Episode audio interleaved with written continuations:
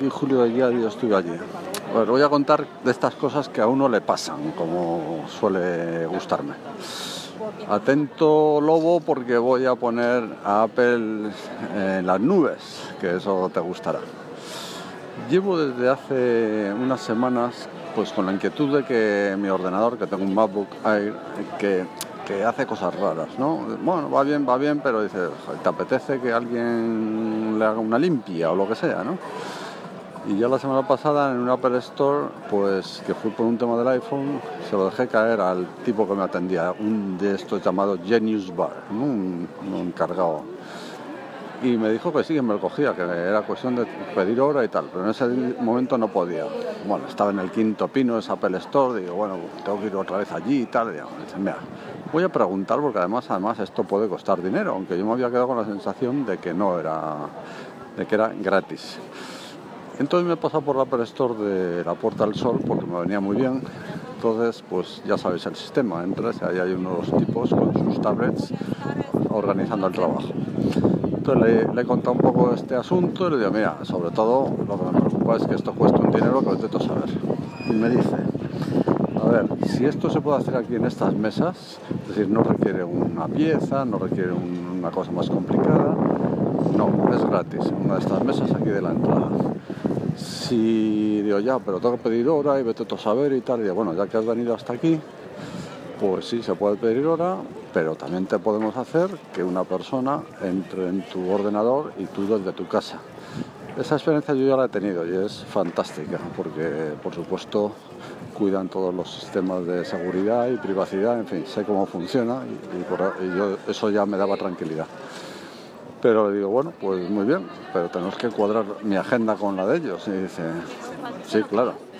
Total, que me dice, cuando quieres que te llamemos, para que tú estés ya conectado, ha tomado nota, ha hecho todo, ha cerrado la cita a la hora que a mí me venía bien, a la hora que a mí me viene bien, en mi casa. La única condición, evidentemente, es tener conexión a Internet. Y así, en menos de cinco minutos, textual, tanto la espera en la cola como todo, he colocado en mi agenda una gestión que, la verdad, dudo que en cualquier otro... Si yo tuviera otro móvil mm, que no fuera de Apple, es que no sé ni por dónde empezar. Ya sé que me van a salir ahora los, los de Samsung o los de Android en general, me van a decir que sí, que existe un sistema igual y tal, no sé qué. Bueno, no sé si existe un sistema igual o no, pero a lo que voy, porque no me gusta hacer comparativas ni decir este es mejor, este es peor, porque hay cosas buenas de unos y de otros. En ese sentido creo que soy bastante ecuánime. Lo que quiero decir, y es donde no es tan fácil que otros servicios sean igual de, de fiables, es el conjunto de la experiencia. O sea, yo quiero hacer una cosa y desde el tipo que me atiende físicamente en la tienda hasta el que me va a atender mañana, esperemos, pero ya he contado que tengo una experiencia pasada que fue muy buena, todos han cumplido habitualmente con esta, digamos, buena experiencia de que te atienden y se pliegan y ayudan y, tu vida se ha simplificado, es lo que quiero decir. Mm, no sé cómo lo organizarán otros que tengan otros ordenadores, eh, otros sistemas. Yo solo sé lo que ocurre con, con Apple. Ya sé que Sansa, por ejemplo, ha tenido contrariedades al respecto. Y porque es obvio que nadie es perfecto, ni todo puede hacerse perfecto, porque a veces hay fallos, incluso hay gente que son malos, ¿no? Pero digamos que la media, el conjunto, genera esta experiencia de usuario que eh, acaba en que fideliza. O sea, conozco muy poca gente que se haya ido de Mac y Apple y sí al revés. Y en general es por esto, porque eh, la estabilidad de, la atención, el sistema operativo, pues suele mm, ser bastante eh, regular. ¿no? Bueno, no sé si esto puede crear, levantar o despertar a los monstruos anti-Apple, pero bueno, eh, yo quería transmitir un poco la experiencia en vivo y en directo de lo que me ha pasado hoy en la Apple Store de Sol. Un abrazo. Hombre, eh, soy aquí su El escritorio remoto es una cosa que existe en Apple y en Windows desde hace milenios, o sea que, que no sé, que Apple te ofrece servicio de asistencia a base de escritorio remoto, pues vale, estupendo, pero hombre, mm, teniendo en cuenta el precio de los productos de Apple, eh, que no te ofrecieran ese servicio, pues mira, no sé, yo es que casi lo vería como un robo, o sea, está bien, es que la lógica en Apple pagas más porque no pagas solo por el hardware, porque el hardware a ellos les cuesta la quinta parte paga por hardware y una serie de valor añadido, una serie de servicios como es este, tener una tienda con un dependiente con una disponibilidad y un servicio de asistencia remota 24 horas en el momento en que tú quieras. Quiero decir, eh, estás recibiendo por lo que estás pagando. Venga, hasta luego. Y por cierto, que seguro que alguno piensa, porque alguna vez me ha hablado diciendo, sí, sí, pero es que en otras marcas eh, tienes portátiles o teléfonos que valen como los de Apple y no tienes servicio por venta bueno, a ese le respondo es que eh, yo no pagaría ni loco por esos eh, aparatos, es decir, yo no pagaría 1.800 euros por un móvil salvo por un iPhone porque sé que Apple por lo menos me va a dar una serie de servicios extra posteriores. O yo no me gastaría 2.000 euros en un portátil de marca eh, Samsung o otra marca por muy bueno que sea porque sé que mm, en lo que es hardware existen equipos con prestaciones casi similares por la mitad de precio. Entonces, no lo sé. Pero lo dicho, mm, bien por Apple, por dar por lo que estás pagando. Venga, hasta luego. Buenas noches, así tenéis un par de llamadas de tío Gilito sobre mi comentario en la Apple Store de Sol en Madrid. Eh, a ver, eh, lo mismo me he explicado mal, no es tanto si el escritorio remoto ya existía desde tiempo remoto, sino ni, tampoco si los precios o no los precios, en fin, tendríamos que escribir un libro casi por cada usuario y por cada marca y por cada caso.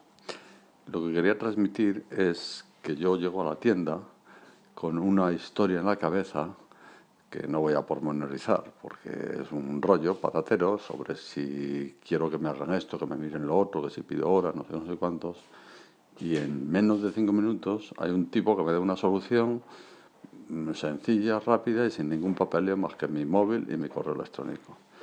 Eso es lo que quiero decir, esa experiencia. ¿Que la pueden hacer otras empresas? Pues probablemente. ¿Que la hacen? Pues no tan probablemente. ¿Que eso es lo que hace que el que tiene un, producto Apple en líneas generales, aunque siempre hay excepciones, estén contentos, pues tiene mucho que ver. Si los productos pueden ser eh, mejores o bonitos o tal, no, es el conjunto, es lo que quiero decir. No es el ecosistema digital solo, sino el ecosistema global de lo que te va sucediendo cuando entras en una tienda o llamas por teléfono. Y ojo, que a mí también me han dejado colgar alguna vez. O sea, no, no, y menos mal, porque así se ve que hay seres humanos detrás de esto, ¿no? Pero en líneas generales, la percepción, la sensación es de que van un poco por delante de lo que tú esperas o, estimas. Y otras marcas, pues yo creo que tienen el problema de que están muy fragmentadas, porque están en tiendas, en sitios donde sus empleados no están tan preparados, etcétera. Y, hombre, los empleados de estos me consta que certificarse como empleado en las distintas áreas de Apple mm, no es nada fácil. O sea, no llega un tío ahí y dice, oye, que quiero trabajar aquí con vosotros. Tiene que pasar, bueno, unas pruebas importantes. Y eso, pues al final tiene sus consecuencias. Si además tienes, digamos, habilidades sociales, pues eres un tipo interesante. Eh, el problema es cuando me ha pasado esta mañana, porque he vuelto otra vez, pero para otro tema. Entonces, el primer tipo que me ha atendido debe ser un tío magnífico, pero tenía una cara de palo que me han dado ganas de irme de la tienda. Pero bueno, he aguantado ya que he ido hasta allí. El que me ha atendido inicialmente es el que le había mandado el mensaje un poco así, eh, entre irónico y molesto, pero cuando me he sentado a hablar con él, me ha dicho una frase, he dicho, mira, es que no sé qué puedo pedir y qué no puedo pedir y si esto tiene un coste o no. Respuesta seca, directa. Puedes pedir lo que quieras. Joder, eh, pues a mí me gustaría que muchos clientes, muchos dependientes de muchas tiendas me dijeran, tú puedes pedir lo que quieras. Eh, ojo, estoy hablando en general, ¿no? Eh, pero es la actitud. Y que tú vas con una expectativa y resulta que es mejor de lo que, de la que esperaba. Esto es lo que quería transmitir, tío Gelito, con mi pequeña historia en la Apple Store de Sol. Gracias, un abrazo. Hola Julio, soy Sansa de Ya Te Digo. Acabo de ir ahora, porque se ve que se me pasó en su momento, cosa que no es rara tal y como funciona esto ahora, la historieta que nos contabas de la Apple Store. Y era comentarte que, bueno, que eso es, verdad que Apple, yo creo que tomó una gran decisión creando las Apple Stores, eh, que la atención es, es, correcta. La experiencia que tengo yo fue de muy amable, una vez que fui por un problema que tenía con el iPad, fue muy amable, pero me decepcionó, por ejemplo, que les tuve que explicar yo cosas a los, a los técnicos de allí, eh, de iOS 11, porque no llevaba mucho tiempo el iOS 11 y había cosas que las sabía hacer yo y ellos no. Y eso me parece que es un fallo garrafal. Deberían de formarlos eh, en, en ese tipo de cosas. Pero, pero bueno, me atendieron muy bien eh, y, bueno, una cosa la resolvimos entre ellos y yo y la otra la otra no la resolvimos y la resolví yo más tarde. Me di cuenta cuál era el problema, que era una pequeña cagada que tiene, que tienen los iPad Pro con el, con el lápiz, que cuando los pones en modo avión y luego los, los vuelves a poner en marcha, no se vuelven a enlazar el lápiz con el, con el iPad y tienes que volverlo a enchufar para que se reconozca. En fin, de todas maneras, eh, saliéndonos del caso concreto de Apple, eh, una buena atención es un valor añadido siempre. Es decir, que la gente te atienda bien, te trate bien, eso tiene un valor tremendo. Yo recuerdo hace muchos años que tenía un teléfono que era un Philips Jenny, un teléfono muy pequeñito, era el más pequeño y el más ligero del mundo en aquella época. Tenía marcación por voz, fue el primero en tener marcación por, voz. Bueno, el teléfono es lo de menos. Eh, ese teléfono estaba cubierto por una garantía que ofrecía Philips, que se llamaba Philips Care o, algo similar, no recuerdo con exactitud y ese eh, se estropeó en algún momento y lo que hacían es que te mandaban, los llamabas y te mandaban a recoger el, teléfono y te daban uno nuevo. Así de fácil. Y tuve un accidente, me atropelló, me atropelló una moto en una ocasión cuando yo les había llamado para cambiarme el teléfono. Entonces, en el accidente se dobló la antena del teléfono. Entonces yo los llamé, porque claro, ellos ya iban a mandarme a recoger, y les informé de lo que había pasado, que había, que claro, evidentemente había un atestado del accidente por si querían ellos reclamar algún tipo de cosa, porque les iba a devolver un teléfono que no es que no, no tuviera un problema, sino que se había, estaba roto porque la antena se había estropeado. Entonces los teléfonos aún tenían antenita. Y el señor me cayó, eh, era un, señor el que me atendió, me dijo, eh, eh, perdone, me ha dicho usted que ha tenido un accidente, ¿cómo se encuentra? ¿Está usted bien? O sea, cambió completamente la conversación preguntando, interesándose por cómo estaba yo y que me olvidara que ya tenía bastante con haber tenido el accidente y que ellos se recogerían el teléfono, me darían uno nuevo y que me olvidara el tema, que me mejorara y que estuviera bien. Eso es calidad de servicio también. O sea que estas cosas no se olvidan en la vida y cuando te tratan bien, pues eh, tú lo pagas eh, siendo fiel. Hola Sansa, Mm, respondo a tu llamada que acabo de publicar.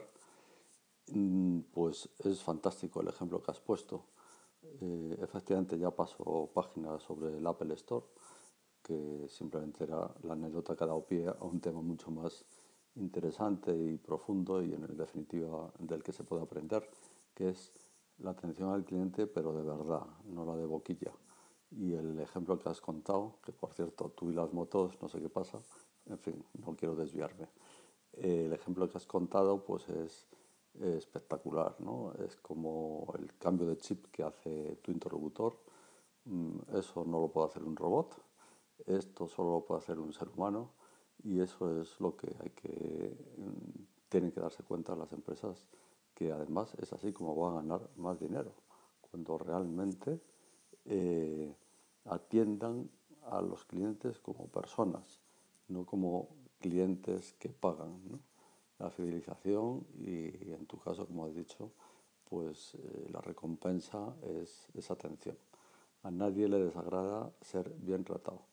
y es más fácil que un cliente se vaya porque se siente maltratado, aunque el producto sea muy bueno, a que sigas con un producto que a lo mejor no es el mejor del mundo y te traten un poco, eh, pues, no digo yo a patadas, pero sí con frialdad, indiferencia, como diciendo, eh, bueno, este no es mi problema, usted se ha metido en un lío, a mí no me vuelva loco, yo ya tengo bastante con lo que tengo y todos los peros que podemos imaginar y que probablemente alguna vez en nuestra vida nos hemos encontrado y que nos frustra. ¿no?